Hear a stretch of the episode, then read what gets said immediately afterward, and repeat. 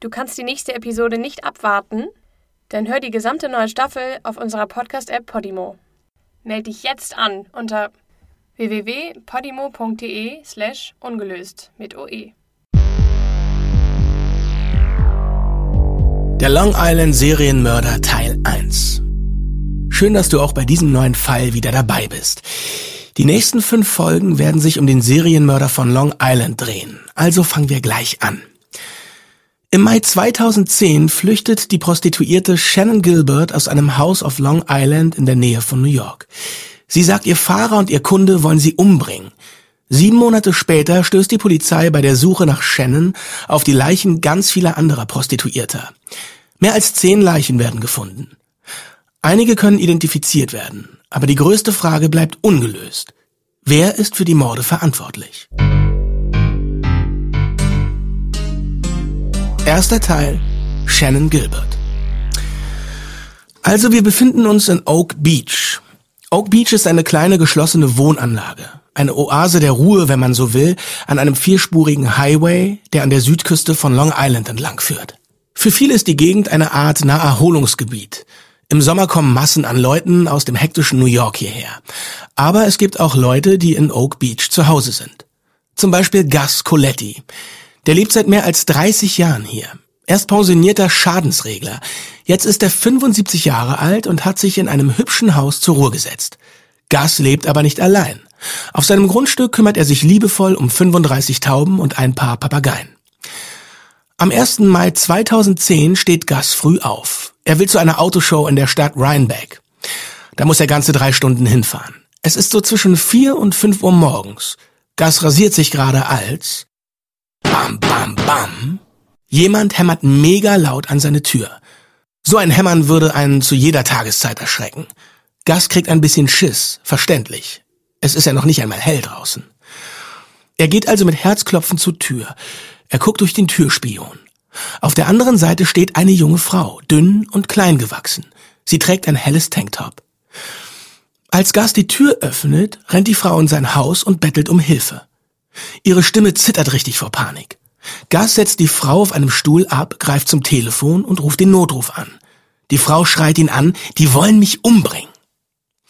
Gas fragt die Frau, was denn los ist. Die starrt ihn nur mit total irrem Blick an. Er sagt ihr, dass er die Polizei ruft. Dann ist sie auf einmal ganz still. Und im nächsten Moment springt sie auf und rennt einfach zur Haustür raus. Gas kann gar nicht schnell genug reagieren und schaut ihr einfach nur hinterher den Hörer in der Hand. Gerade ist die Frau in sein Leben gestürmt, hat um Hilfe gefleht und dann ist sie plötzlich schon wieder verschwunden. Gas erzählt dem Notruf, was gerade passiert ist. Dann geht er vor die Haustür. Er sieht einen schwarzen Geländewagen, der langsam die Straße runterfährt. Irgendwie scheint es, als ob der Fahrer etwas sucht. Oder vielleicht auch jemanden. Dann sieht Gas die Frau wieder. Sie versteckt sich unter seinem Boot, das in seiner Einfahrt steht. Der Wagen kommt langsam näher. Ganz offensichtlich auf der Suche nach der Frau. Gas sieht auch ein bisschen den Fahrer, ein Mann. Er sieht asiatisch aus. Der Wagen hält vor Gas Einfahrt.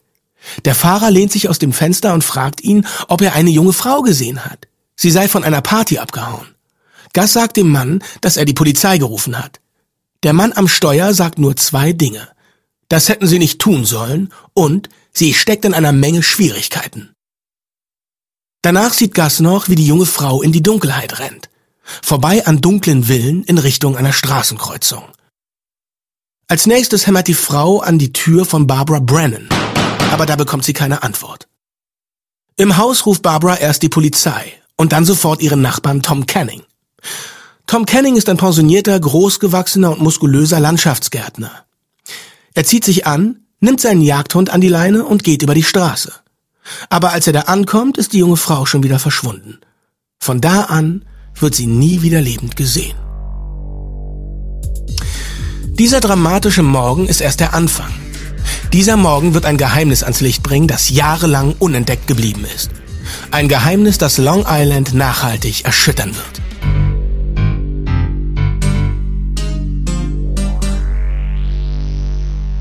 Das Viertel Oak Beach liegt auf einer der vielen langen, dünnen Inseln, die vor Long Island im Atlantik liegen. Und die Leute, die dort wohnen, sind, man könnte sagen, finanziell sehr gut abgesichert, wenn du weißt, was ich meine. Wie schon gesagt, die Gegend kennt man vor allem als Naherholungsgebiet für Leute aus New York und dem restlichen Nordosten der USA. Es gibt aber auch ein paar Leute, die das ganze Jahr hier wohnen. Aber im Großen und Ganzen ist die Gegend während der Wintermonate ziemlich ausgestorben. Am Tage sind die Strände wirklich schön anzusehen, aber die Landschaft ist gleichzeitig Traum und auch irgendwie Albtraum. Nachts in der Dunkelheit wird sie nämlich ziemlich unheimlich. Die Inseln sind mit dichtem Gestrüpp bewachsen, die im Dunkeln super düster und bedrohlich wirken. Such mal auf Google nach Bildern von Oak Beach, Long Island. Dann bekommst du eine ganz gute Vorstellung davon, wie das hier aussieht. Das ist für diese Geschichte sicher ganz nützlich. Dann kannst du auch gut folgen. Die ganze umliegende Gegend heißt Jones Beach Island. Offiziell ist sie Teil der Stadt Babylon, New York. Die Grundstücke auf den Inseln werden von der Stadtverwaltung verpachtet. Sie sind über den vierspurigen Ocean Parkway erreichbar. Das ist der, den ich äh, am Anfang schon mal erwähnt habe. So schön diese Gegend auch ist, sie ist auch unglaublich abgelegen. Oak Beach gehört zum Polizeibezirk von Suffolk County. Aber die nächste Wache ist so weit entfernt, dass die Polizei fast eine ganze Stunde dahin braucht. Gus und Barbara waren in der Nacht nicht die einzigen, die den Notruf gewählt haben. Die schreiende Frau auf der Straße hat an mehreren Türen gehämmert und Bewohner in der Nachbarschaft aufgeschreckt. Also, Gus Coletti wartet schon mal über 45 Minuten, bis der Streifenwagen endlich aufkreuzt. Da ist die junge Frau natürlich schon längst verschwunden. Ihr Name ist Shannon Gilbert. Ich möchte dir jetzt erstmal ein wenig Shannon vorstellen. Shannon wurde am 24. Oktober 1986 in Ellenville, New York geboren. Sie ist die älteste von vier Schwestern. Ihr Verhältnis zu ihrer Mutter ist eher, naja, grauenhaft. In ihrer Kindheit wird Shannon misshandelt, psychisch wie auch physisch. Ab ihrem siebten Lebensjahr wird sie immer wieder in irgendwelchen Pflegeeinrichtungen untergebracht. Schon als Teenager fängt Shannon an, mit Drogen und Alkohol zu experimentieren. Trotzdem hat sie einen echt guten Notendurchschnitt in der Schule. Sie interessiert sich für Mode und Musik. In ihrer Freizeit schreibt sie viel und sie träumt davon, eine erfolgreiche Sängerin zu werden. Sie überspringt sogar eine Klasse und ist mit der Schule ein Jahr vor dem Rest ihres Jahrgangs fertig. Aber jetzt hat sie plötzlich eine Menge Freiheiten und kommt irgendwie nur ganz schlecht damit klar. Nach dem Schulabschluss färbt sie sich ihre braunen Haare blond. Und nach den nächsten ein, zwei Jahren ist sie genau genommen fast nicht mehr zu erkennen. Sie jobbt sich so durch arbeitet in der Küche eines Altersheims, als Kellnerin und als Rezeptionistin in einem Hotel. Aber Shannon hat eigentlich viel größere Pläne. Sie geht aus ihrem Heimatort weg und zieht nach New Jersey. Hier arbeitet sie für Lace Party Girls, einer Escort-Agentur. 2007 gerät Shannon dann in Schwierigkeiten. Die Polizei wird auf Lace Party Girls aufmerksam. Auch Shannon ist irgendwie darin verwickelt. Einmal wird sie sogar wegen illegaler Prostitution verhaftet. Aber bei Lace Party Girls lernt sie auch ihren Freund Alex Diaz kennen. Diaz arbeitet als Chauffeur für die Agentur. Eine Zeit lang läuft ihre Beziehung sogar ganz gut. Sie verdienen gutes Geld und genießen das auch in vollen Zügen. Ihre Familien erinnern sich daran, dass die beiden immer super großzügig waren, verschenken Kleider, Schmuck und andere Gadgets. Wenn irgendjemand Geld brauchte, waren sie immer sofort bereit zu helfen. Aber als Lace Party Girls dicht gemacht wird, verlieren beide auf einmal ihr Einkommen. Und auch die Beziehung zwischen Alex und Shannon geht damit langsam bergab. Shannon wird mehrmals ungewollt schwanger. Jedes Mal hat sie eine Abtreibung. Ihr Drogenkonsum wird immer mehr zur Gewohnheit. Getrunken hat Shannon schon immer, Koks und Ecstasy hat sie immer nur mit ihren Kunden genommen. Aber jetzt gehört auch das immer mehr zu ihrer täglichen Routine. Alex und Shannon ziehen dann bei Alex Vater in Jersey City ein und Shannon sieht sich nach einer neuen Agentur um. Während dieser Zeit werden die Streitereien zwischen den beiden immer heftiger. Eines Abends artet ein Streit komplett aus und endet in Gewalt. Das Ganze war so. Shannon kommt betrunken nach Hause. Die beiden beginnen sich zu zoffen und Alex schlägt sie ins Gesicht. Shannon bricht sich den Kiefer und muss operiert werden. Stell dir vor, ihr muss eine Metallplatte implantiert werden, um ihren Kiefer gerade zusammenwachsen zu lassen. Das hört sich so schmerzhaft an, ey. Jetzt muss ich einmal erwähnen, dass Shannon in ihrer Jugend mit einer bipolaren Störung diagnostiziert wurde.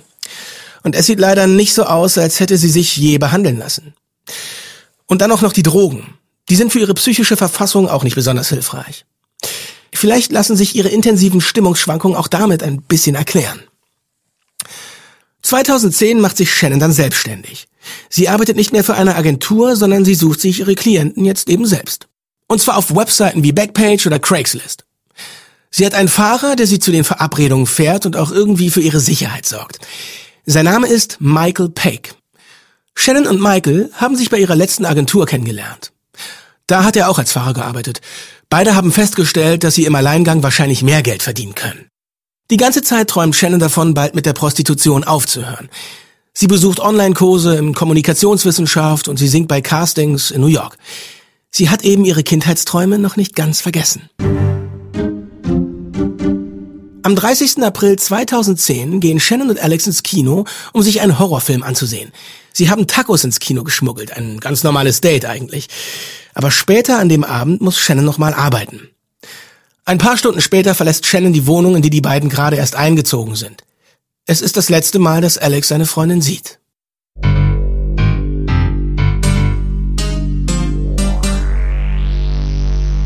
So, jetzt weiter zu der Nacht, von der ich schon angefangen hatte zu erzählen. Also, Shannon und ihr Fahrer Michael arbeiten erst seit ein paar Monaten zusammen. Michael fällt ein bisschen aus der Reihe in dieser Geschichte. Er ist 41 und stammt aus Queens. Seine persönliche Geschichte ist ein totales Rätsel. Man weiß nicht viel über ihn, nur dass er 2009 anfängt mit Shannon zu arbeiten. Und dass er gerne Videos seiner Katzen auf YouTube hochlädt. Bisschen wahllose Information vielleicht, aber naja. Auf jeden Fall tut Michael mehr als Shannon nur herumzufahren. Leute wie Michael werden zwar Fahrer genannt, aber sind im Prinzip eher Zuhälter. Sie fahren die Frauen, sind aber auch für ihre Sicherheit verantwortlich. Wenn nötig, machen sie Besorgungen, während die Frauen beim Kunden sind. Und am Ende der Nacht bekommen sie einen Anteil vom Geld. Manchmal ist es so um die Hälfte, manchmal aber sogar mehr. Nach dem Kinodate mit Alex steigt Shannon zu Michael ins Auto. Die beiden fahren anderthalb Stunden nach Oak Beach zum Haus von Joseph Brewer, einem Kunden. Normalerweise fährt Shannon auch gar nicht so weit, aber diesmal ist das Angebot einfach zu gut. Da kann sie nicht Nein sagen. Joseph Brewer ist 47 Jahre alt und Junggeselle. Er lebt allein in seinem dicken Haus in Oak Beach. Er ist Finanzberater, aber zurzeit arbeitslos und hat sich gerade von seiner Frau getrennt. Eins ist klar, er scheint seine neue Freiheit definitiv zu genießen. Einer seiner Nachbarn sagt, dass seit Brewers Frau ausgezogen ist, in dem Haus dauernd Partys gefeiert werden. Oft auch mit Prostituierten. Woher der Nachbar das weiß? Naja, keine Ahnung. Man kann also festhalten, dass es nichts Ungewöhnliches ist, dass am 1. Mai morgens oder eher nachts ein schwarzer Geländewagen vor Brewers Haus parkt. Shannon geht auf jeden Fall ins Haus, während Michael Peck im Wagen wartet. Es gibt Handyaufzeichnungen von dieser Nacht. Die zeigen sechs kurze Anrufe zwischen Shannon und Michael und einen Anruf bei einer Apotheke in der Nähe um so etwa 2.55 Uhr. Shannon schickt Michael Gleitmittel und einen Satz Spielkarten zu holen. Aber Michael will nicht. Er kennt die Gegend nicht so gut. Was in den nächsten Stunden passiert, weiß niemand. Aber als die Nacht langsam zu Ende geht, passiert was Merkwürdiges. Und zwar, irgendwann zwischen 4.30 Uhr und 5 Uhr nähert sich Joseph Brewer Michaels Wagen. Er sagt ihm, Shannon sei im Haus und wolle nicht rauskommen. Er hätte versucht, Shannon von hinten festzuhalten und sie aus dem Haus zu buxieren, aber sie hätte sich gewehrt. Also solle doch bitte Michael sie überzeugen oder halt raus aus dem Haus bekommen. Shannon hat sich nicht nur im Haus hinterm Sofa versteckt, sondern hat auch den Notruf gewählt und wiederholte ständig dieselben Worte. Die wollen mich umbringen, die wollen mich umbringen. Shannons Anruf findet um 4.51 Uhr statt. Kurz darauf haut sie aus Brewers Haus ab. Einfach vorbei an den zwei Männern. Sie schreit immer und immer wieder, sie wollen mich umbringen. Aber wer sind sie? Brewer? Oder Michael? Oder jemand ganz anderes? Keiner weiß es. Laut Brewers Aussage geht er einfach zurück in sein Haus und bleibt da für die nächsten Stunden. Später behauptet er, dass er nie mit Shannon Sex gehabt hat. Und sie auch nie bezahlt hat. Der Grund für die plötzliche Auseinandersetzung sei gewesen, dass er sie für einen Mann gehalten habe. Deswegen hätte er auch nicht mit ihr schlafen wollen. Das, nachdem sie zwei Stunden bei ihm im Haus war? Also scheint es nicht etwas weit hergeholt? Während Brewer angeblich ins Haus zurückgeht, steigt Michael Peck in den Wagen und fängt an, nach Shannon zu suchen. Er ist ziemlich genervt und auch sauer, weil er es für einen Trick hält, um ihm seinen Anteil nicht zu geben. Hätte ja mal mit Brewer reden können, dann hätte er gewusst, dass es keinen Anteil von nix gab. Was als nächstes passiert, habe ich am Anfang der Folge erzählt. Shannon hämmert an Türen, schreit um Hilfe und wiederholt ständig, dass die sie umbringen wollen. Während der ganzen Zeit hat sie den Notruf am Hörer. Das dauert insgesamt ganze 23 Minuten. Oak Beach gehört zwar zur Stadt Babylon und die ist etwa 10 Minuten entfernt, aber wegen der Lage des Ortes wird Shannons Anruf zur Staatspolizei und nicht zur lokalen Polizei weitergeleitet. Außerdem kann sie auch nicht genau sagen, wo sie eigentlich ist. Sie sagt, sie sei in Jones Beach, was zwar auch wieder in der Nähe liegt, aber trotzdem mehrere Kilometer entfernt ist. Also alles höchst ungünstig. Michael sagt, er hätte bis 6 Uhr morgens nach Shannon gesucht. In seinen eigenen Worten von stockdunkel bis taghell. Am Ende gibt er die Suche aber auf und macht sich auf den Weg nach Hause. Der Polizei sei er nicht begegnet. Wenn er mit der Polizei gesprochen hätte, dann wäre Shannon vielleicht noch am selben Morgen gefunden worden, vielleicht auch noch lebend. Aber Shannon Gilbert wird erst zwei ganze Tage später überhaupt als vermisst gemeldet. Ihr Freund Alex Diaz wird misstrauisch, als Shannon am Morgen nach ihrer Verabredung mit Joseph Brewer nicht nach Hause kommt. Einen Tag später meldet er sich bei ihrem Fahrer Michael. Der erzählt Alex, wie Shannon ins Haus gegangen ist, nach ein paar Stunden durchgedreht und dann im Drogenrausch abgehauen ist. Alex versucht Joseph Brewer zu erreichen und irgendwie diese Nacht zu rekonstruieren. Er fährt sogar nach Oak Beach, um sich mit Brewer zu treffen. Sicherheitshalber nimmt er mal eine Pistole mit. Anscheinend ist Brewer völlig aufrichtig und hilfsbereit. Er begleitet Alex sogar zur Polizeiwache, um Shannon als vermisst zu melden. Die Beamten im Polizeirevier von Suffolk County lachen die zwei einfach nur aus. Sie sagen Alex, er soll nach Hause gehen. Da würde er seine Freundin am ehesten wiederfinden. Und wenn nicht, dann soll er da, wo sie auch herkommen, eine Vermisstenmeldung aufgeben, also in Jersey City. Also macht er das auch. Ein Tag später ist Shannon immer noch verschwunden. Die Polizei scheint nicht besonders daran interessiert, nach einer vermissten Prostituierten zu suchen. Alex beschließt nochmal nach Oak Beach zu fahren. Und jetzt? Hier nimmt die Geschichte eine äußerst seltsame Wendung. Und zwar, am 3. Mai also zwei Tage nach Shannons Verschwinden wird ihre Mutter Mary Gilbert von einem älteren Mann angerufen. Mary kennt die Stimme nicht. Der Mann sagt, sein Name wäre Dr. Peter Hackett. Er würde gern mit Marys Tochter Shannon sprechen. Mary weiß sofort, dass irgendwas nicht stimmt. Dr. Hackett erklärt, dass er eine Herberge für junge Frauen leitet und dass Shannon da vor zwei Tagen gewesen ist.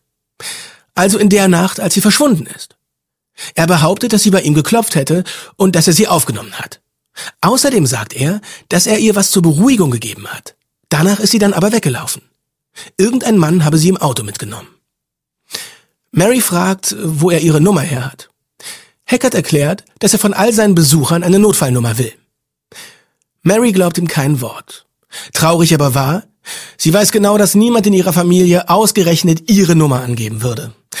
Außerdem weiß sie auch noch nichts davon, dass Shannon überhaupt weggelaufen ist. Shannons Familie gibt in Jersey City eine Vermisstenmeldung auf. Alex erzählt der Polizei auch, dass Shannon an dem Abend eine Verabredung bei einem Kunden in Oak Beach hatte. Trotzdem kommt über einen Monat lang wirklich niemand auf die Idee, dass dieser Fall und die ganzen Notrufe aus Oak Beach zusammenhängen könnten. Ungefähr eine Woche später, also am 9. Mai, fahren Mary Gilbert und der Rest von Shannons Familie nach Oak Beach. Sie hängen Flugblätter auf und fragen herum, ob irgendjemand irgendwas gesehen hat. Dr. Peter Hackett sagt später aus, dass er an dem Tag zum ersten Mal mit jemandem aus Shannons Familie spricht. Er bestreitet einfach, dass er Mary Gilbert je angerufen hat. Und er sagt auch, dass er Shannon noch nie zuvor gesehen hat. Das ist ganz eigenartig.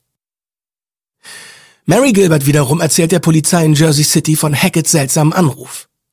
Aber Jersey City liegt ja meilenweit entfernt von Oak Beach, auf der anderen Seite von New York. Und niemand in Jersey City kommt auf die Idee, Kontakt mit der Polizei in Suffolk County aufzunehmen. Obwohl das doch der Ort ist, wo Shannon zuletzt gesehen wurde. Es dauert ernsthaft über einen Monat, bis jemand aus Jersey City endlich nach Oak Beach fährt, um Shannons Spur nachzugehen. Eigentlich doch kaum zu glauben. So, jetzt nochmal zu Dr. Peter Hackett. Er ist ein pensionierter Arzt. Er hat als Gerichtsmediziner für die Polizei in Suffolk County gearbeitet. Er ist verheiratet, hat Kinder und ist ungefähr in seinen späten 50ern oder frühen 60ern. Dr. Hackett sieht jetzt nicht wie ein Serienmörder aus, auch nicht wie ein Lügner, aber da ist irgendwas, irgendwas stimmt trotzdem nicht mit ihm. Er geht Leuten öfter auf die Nerven. Die Menschen in seiner Gegend sagen, dass er seine Nase gern in Sachen steckt, die ihn nichts angehen. Und er übertreibt anscheinend ständig. Also zum Beispiel, 1996 verunglückt ein 747 Jumbojet auf dem Weg von New York nach Rom. Die Maschine explodiert mitten im Flug. 230 Menschen kommen ums Leben. Viele der Opfer landen in der Gegend von Suffolk County. Anschließend gibt Dr. Hackett andauernd mit seiner Rolle in der Untersuchung der Katastrophe an. Mit seinen Aussagen blamiert er sich selbst und seine Kollegen. Nach diesem Fall ist dann wirklich niemand mehr gut auf ihn zu sprechen. Jahre später wird er gefeuert, weil er sein Arbeitshandy missbraucht und behauptet, er sei bei der Arbeit. In Wahrheit macht er schlichtweg blau. Immer wieder zirkulieren Gerüchte, dass er illegal Medikamente verschreibt. Besonders Opiate, die er angeblich auch selbst gern nimmt. Zwei seiner Nachbarn behaupten, dass sie ihn beim Praktizieren in seiner eigenen Küche gesehen haben. Scheinbar hat er sein Haus in eine illegale Arztpraxis umfunktioniert. Peter Hacketts Rolle in dieser Geschichte fasziniert mich. Er hat weder eine Verbindung zu Shannon, noch Michael, noch Joseph Brewer, der ein Stück weiter die Straße runter wohnt. Er sagt, er hätte keinen der drei jemals gesehen. Hackett lebt mit seiner Frau, seinem Sohn und seiner Tochter. Sein Leben scheint vollkommen okay zu sein. Trotzdem zwängt er sich in diese Geschichte hinein. Scheinbar ohne jeden Grund. Die Schuld dafür liegt ehrlich gesagt wirklich bei ihm allein. Denn die Wahrheit über seinen eigenartigen Anruf bei Mary Gilbert kommt bald ans Licht. Dr. Peter Hackett führt keine Herberge für junge Frauen, so viel ist sicher. Aber es ist gut möglich, dass er Mary Gilbert angerufen und genau das behauptet hat. Die Telefonaufzeichnungen zeigen nämlich, dass Hackett am 3. Mai das Telefon seiner Frau benutzt hat, um Mary Gilbert anzurufen. Keine Ahnung, wie er an Marys Nummer gekommen ist. Shannon ist noch nicht mal als vermisst gemeldet worden. Und niemand hat Marys Nummer veröffentlicht. Bis die Polizei aktiv wird, dauert es noch einen ganzen Monat. Hackett und Alex Diaz treffen sich am 4. Mai bei Alex' zweiten Versuch, Shannon in Oak Beach zu finden. Aber das ist erst einen Tag nach dem Telefonanruf. Warum weiß Hackett also schon Bescheid über die Shannon-Sache? Er muss irgendwie Wind davon bekommen haben, dass Shannon verschwunden ist. Und er muss auch irgendwie an die Telefonnummer ihrer Mutter gekommen sein. Hier wird die Sache unheimlich. Hacketts Anruf bei Mary Gilbert kam nicht aus Oak Beach, der Anruf kam aus der Nähe von Marys Haus in New Jersey. Ganz richtig. Hackett ist extra nach New Jersey gefahren, um Mary Gilbert anzurufen. Und später leugnet er auch noch alles. Am 6. Mai, drei Tage nach dem ersten Anruf, ruft er Mary nochmal an. Auch Alex bekommt einen Anruf von ihm. An diese Anrufe kann sich Hackett später dann doch erinnern. Er sagt, er hätte ihnen alles Gute für die Suche gewünscht. Aber er widerspricht sich. An anderer Stelle behauptet er nämlich, dass er die Gilberts erst am 9. Mai kennengelernt hat, also erst drei Tage nach seinen Anrufen. Selbst wenn er nichts mit Shannons Mord zu tun hat, an Peter Hackett ist doch was faul. Wie er sich in den Wochen nach Shannons Verschwinden verhält, ist mehr als verdächtig. Oder zumindest besorgniserregend. Bis die Polizei die Zuständigkeiten geregelt hat, vergeht über einen Monat. Beamte aus Suffolk County fangen schließlich damit an, die Bewohner zu befragen. Sie sprechen unter anderem mit Gus Coletti, Barbara Brennan und Shens Freier Joseph Brewer. Aber die Befragungen ergeben nichts. Die Polizisten schauen sich wirklich nur etwas um und stellen ein paar Fragen. Aber meiner Meinung nach ist es ziemlich offensichtlich, dass sie die Sache wenig kümmert. Für sie ist es einfach nur eine verschwundene Prostituierte. Mehr nicht. Sie sprechen auch mit Shannons Fahrer Michael. Der ist immer noch der Meinung, dass Shannon wahrscheinlich seinen Anteil nicht rausrücken wollte. Deswegen sei sie davongelaufen. Angeblich hat er einen Lügendetektortest bestanden und deshalb ist er unschuldig. Dass das Unsinn ist, wissen wir, glaube ich, alle. Shannons Freier Joseph Brewer sagt, dass Shannon in der Nacht bei ihm war, aber dass sie in den fast drei Stunden keinen Sex hatten. Der eigenartige Arzt Peter Hackett bestreitet, irgendwas von der Sache zu wissen. Er bleibt bei seiner Aussage, dass er weder Shannon noch ihre Familie je gesehen hat. Alle drei wurden als unschuldig erklärt, noch bevor Shannon überhaupt gefunden wurde. Das Schlimme ist, die Polizisten hätten die Möglichkeit, Shannon zu finden. Aber sie tun es nicht. Der Grund ist schwer nachzuvollziehen. Vielleicht ist es einfach ein Missverständnis zwischen den Polizeibezirken. Oder vielleicht halten die Polizisten ihre Zeit für zu wertvoll, um nach einer Prostituierten zu suchen. Wer weiß. Ich weiß nur, dass die Wohnanlage Oak Beach mehrere Sicherheitskameras hat. Damit hätten sich doch die Beamten zumindest ein vages Bild machen können, in welche Richtung Shannon an dem Morgen gerannt ist. Aber bis die Polizei endlich auftaucht, sind die Aufnahmen von dem Tag längst wieder überschrieben. Die Tatsache, dass die Ermittlungen überhaupt vorankommen, ist reiner Zufall. Der Zufall will es nämlich, dass eines der übelsten Verbrechen der Geschichte von Long Island überhaupt ans Licht kommt. Der Zufall will es nämlich so. John Malia ist seit 31 Jahren beim Suffolk County Police Department. Er ist ein Profi im Aufspüren von Menschen. Vor seiner Karriere als Polizist war er Privatdetektiv. Er ist auch Hundeführer. Seit sieben Jahren ist er mit seinem vierbeinigen Partner Blue unterwegs. Shannon wird jetzt schon seit über einem Monat vermisst. Da bekommt Malia den Auftrag, sie in der Gegend von Oak Beach aufzuspüren. Der 59-jährige John Malia nimmt Blue an die Leine und beginnt die Umgebung nach der vermissten Frau abzusuchen. Malia und sein deutscher Schäferhund verbringen Monate mit der Suche, finden aber nichts, nicht einmal Fußspuren. Sie gehen Straßen und Strände ab. Malia hofft, dass er zumindest auf Sachen stößt, die Shannon gehören könnten, aber die Suche bleibt völlig erfolglos. Die Wochen ziehen dahin. Mary Gilbert meldet sich regelmäßig bei der Polizei von Jersey City und fragt, ob es Neuigkeiten gibt. Aber jedes Mal wird sie wieder enttäuscht. Shannon Gilbert wird seit über sechs Monaten vermisst. Sie ist eine von Dutzenden Prostituierter, die vermisst werden. Die einzigen, die sich noch um Shannon sorgen, sind die Angehörigen. Von den Behörden kriegen die nur die kalte Schulter gezeigt. John Malia fährt immer noch hin und wieder nach Oak Beach, auch um seinen Hund fit zu halten, findet aber nie etwas bis zum 10. Dezember. Der 10. Dezember 2010 ist ein kalter, windiger Tag. Die Temperatur liegt knapp über dem Nullpunkt. Malia parkt seinen Wagen am Rand des Ocean Parkway. Er will sehen, ob Blue hier auf eine Spur stößt. Er erinnert sich an einen Artikel, den er gelesen hat. In dem stand, dass die meisten Mörder ihre Opfer weniger als 10 Meter von der nächsten Straße entfernt liegen lassen. Es ist etwa drei Uhr nachmittags. Die beiden gehen eine Weile still durch das Gestrüpp. Da beginnt Blue plötzlich mit dem Schwanz zu wedeln. John Malia erkennt das Zeichen sofort. Sein Hund hat etwas gerochen. Er folgt dem Vierbeiner ins sumpfige Unterholz. Sie sind etwa 15 Meter von der Straße entfernt, da stolpert er über etwas. Es ist ein vermoderter Stoffsack. Darin findet Malia die Knochen eines Menschen. Ich muss dir gleich sagen, es handelt sich nicht um Shannon Gilbert, sondern um die erste von elf Leichen, die innerhalb des nächsten Jahres entdeckt werden. Und das erste Anzeichen dafür, dass diese Gegend jahrelang von einem Serienmörder benutzt wurde, um seine Opfer loszuwerden. Aber dazu mehr in der nächsten Folge ungelöst. Du kannst die nächste Episode nicht abwarten? Dann hör die gesamte neue Staffel auf unserer Podcast-App Podimo. Meld dich jetzt an unter www.podimo.de slash ungelöst mit OE.